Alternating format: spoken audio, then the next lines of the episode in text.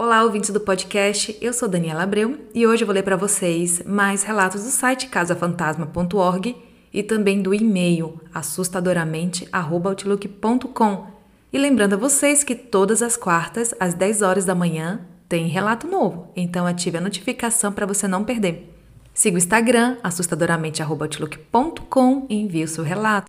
E se você quiser e puder, ajude o podcast no Apoia-se. Você pode contribuir a partir de R$ reais. Estrada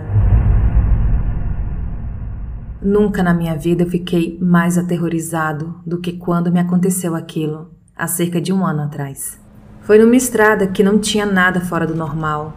Era quieta, calma e não tinha nenhuma história de assombração. Era uma noite de primavera, fresca e escura, com a lua alta no céu. As árvores pareciam gigantes olhando de cima para mim. Eu estava sozinho e estava apenas dirigindo, pensando nas minhas coisas. O rádio estava desligado.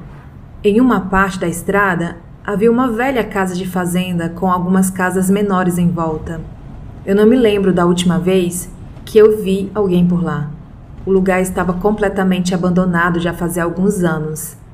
Eu estava um pouco distraído e estava olhando para a casa da fazenda, quando eu vi uma figura parada no meio da estrada. Eu não consegui ver o que era a essa altura, e eu só percebi que era um homem. Desviei o carro assim que o vi e afundei o pé no freio. Eu quase fui parar na vala que tinha perto da estrada, mas o meu carro parou antes, abruptamente, em uma árvore. Ele começou a soltar fumaça, estava quebrado. Fiquei louco da vida, quem não ficaria? E um pouco de loucura misturado com estresse e problemas familiares não era uma boa mistura. Saí do carro mancando e com a cabeça sangrando um pouco e andei em direção da figura, berrando com ele. O que diabo você está fazendo parado no meio da estrada, seu desgraçado? Ele estava de costas para mim e vestia um casaco que chegava quase até o joelho. Então ele virou para mim. O rosto dele parecia com tudo que é filme de terror que você já pode ter visto. Era branco com os olhos negros que pareciam sugar você para a escuridão. O melhor jeito que eu posso dizer como foi é que eu estava sozinho com um homem com um rosto inumano que tinha quase me matado em uma estrada onde nenhum outro carro estava passando. O rosto dela era uma coisa simplesmente aterrorizante. Parecia que ele estava completamente queimado ou que tinham jogado óleo fervendo nele. Eu acabei soltando um grito de terror. Ele abriu a boca e riu, como se estivesse ouvindo uma piada. A risada era quase uma gargalhada diabólica.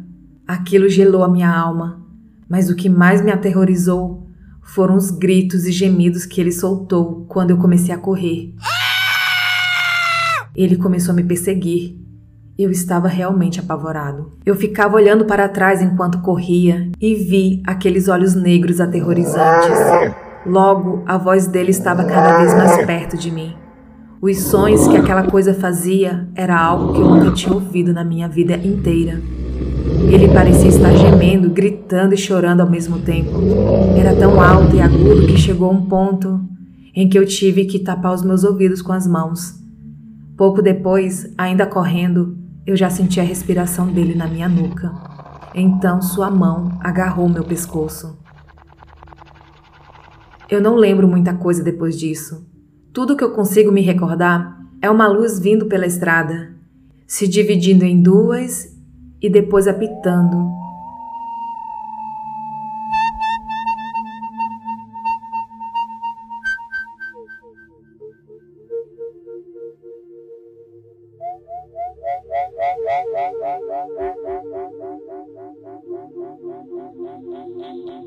Aí eu caí no chão, com aquele grito aterrorizador ecoando na minha cabeça. Eu me lembro de uma outra figura correr até mim e gritar para outro alguém chamar uma ambulância. Eu acordei em um hospital. A minha cabeça e as minhas pernas estavam doendo.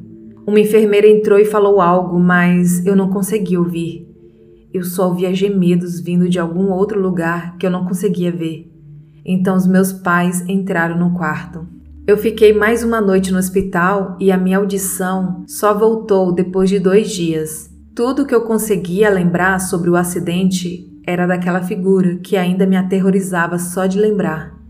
A perda de audição que eu tive foi provavelmente causada pelo o que quer que seja que era aquela criatura que ficou berrando na minha orelha. Os meus pais me falaram que quando foram me ver eu estava branco, feito a parede. Durante o dia, cerca de um mês depois, eu voltei para aquela estrada com um amigo meu e vi alguns restos do meu carro que foi enviado para o ferro velho algumas semanas antes. Fomos até onde aquela figura estava naquela noite e demos umas voltas por lá. Andamos pela fazenda, pelas casas, pelas árvores, mas não encontramos nada.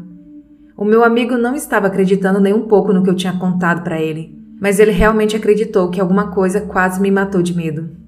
Tudo que eu sei é que isso aconteceu. E eu não sei quem era o tal homem. Por que ele estava me seguindo? Por que ele estava gritando? Por que a cara dele era estranha daquele jeito? E por que ele estava parado no meio da estrada? Eu não sei de nada. Eu simplesmente não dirijo mais por aquele pedaço de estrada à noite.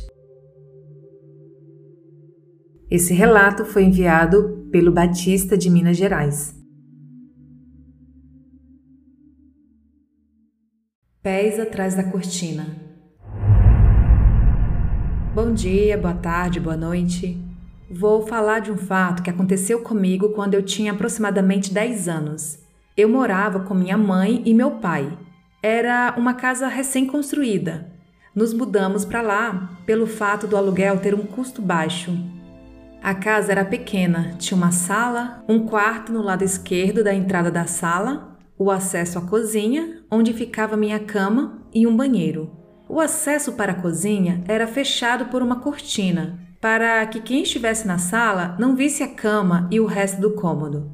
Meu pai trabalhava no interior e só vinha para casa aos fins de semana. Minha mãe fazia diárias em casa de família, era diarista e eu ia para a escola pela manhã e à tarde fazia as tarefas domésticas. Certo dia, minha mãe foi trabalhar e ao voltar da escola estava em casa sozinho. Comecei a arrumar as coisas, para então começar a varrer a casa. Quando afastei a cortina que cobria a entrada da cozinha, vi dois pés bem roxos, inchados e pareciam molhados. Deixei tudo aberto e corri para a casa da minha avó, que ficava perto. Contei para ela o que eu tinha visto e ela disse que eu estava imaginando coisa porque estava com medo de ficar sozinho. Quando minha mãe chegou, eu falei o que tinha acontecido. Então, ela me falou que já tinha visto o que parecia ser uma menina abaixada no banheiro, que ficava de frente para minha cama, que ficava na cozinha, e que não me disse para que eu não ficasse com medo de dormir. Depois disso tudo, o tempo passou e eu fui esquecendo do fato, até que em uma noite levantei para tomar água, costume que tenho até hoje. Quando tirei a coberta, eu não acreditei no que vi. Lá estava a bendita menina, em pé na porta do banheiro, com o cabelo molhado. Por suas mãos escorriam água. Ela era roxa, inchada, como se estivesse se afogado. Eu travei, não conseguia nem gritar. Me enrolei todo e comecei a orar para que aquilo fosse embora. Senti o um medo tomar conta de mim, um desespero. Parecia que o tempo não passava. O suor pingava na coberta, até que gritei pela minha mãe. Contei para ela, ela contou para o meu pai, que logo quando chegou, foi conversar com o dono da casa, que falou que o preço do aluguel era baixo porque ninguém ficava lá muito tempo, devido a essas aparições, e não sabia o motivo. Havia boatos de que uma menina havia caído em um poço desativado, quando não havia muitas construções ali, e as que tinham ali compartilhavam o mesmo quintal, e a casa que morei foi construída em cima desse poço. Saímos de lá assim que meu pai terminou a construção da nossa casa. Esse relato foi enviado pelo Keverson de Maceió, Alagoas.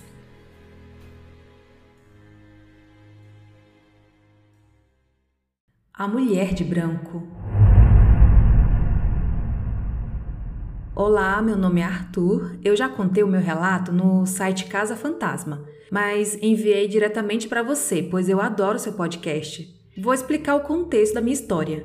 Tenho 15 anos e na época desse relato eu tinha 11. Todo fim de ano eu viajo para a roça, próxima a uma cidadezinha no interior de Minas Gerais, numa casinha que fica no meio da mata fechada. A vida mais próxima era em uma fazenda que ficava a cerca de 700 metros da casa. Nessa casa ficavam várias pessoas, uns 10 amigos, e como fim de ano é época de festejar, ficávamos acordados até muito tarde. E no meu primeiro dia lá, estávamos comemorando em volta da fogueira, e pouco a pouco o pessoal foi dormindo. No fim, ficou apenas eu mais um amigo acordados. Então fui pegar o celular para ver o horário e já passavam das três da manhã. Então chamei meu amigo para dormirmos. Lá dormíamos na sala com os colchões no chão, um do lado do outro. Então, como estávamos no meio do mato e tão tarde, estava frio, de sair fumaça da boca. Eu estava completamente coberto até a cabeça. Passados dez minutos, eu não conseguia dormir.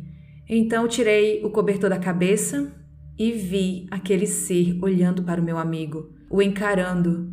Era alto, branco como neve e usava vestimentas que cobriam o corpo inteiro, como um manto, também branco. Quando eu vi aquele ser, eu comecei a tremer muito e cobri minha cabeça novamente e me forcei a dormir. Na manhã seguinte, eu acordei cedo e contei para o pessoal.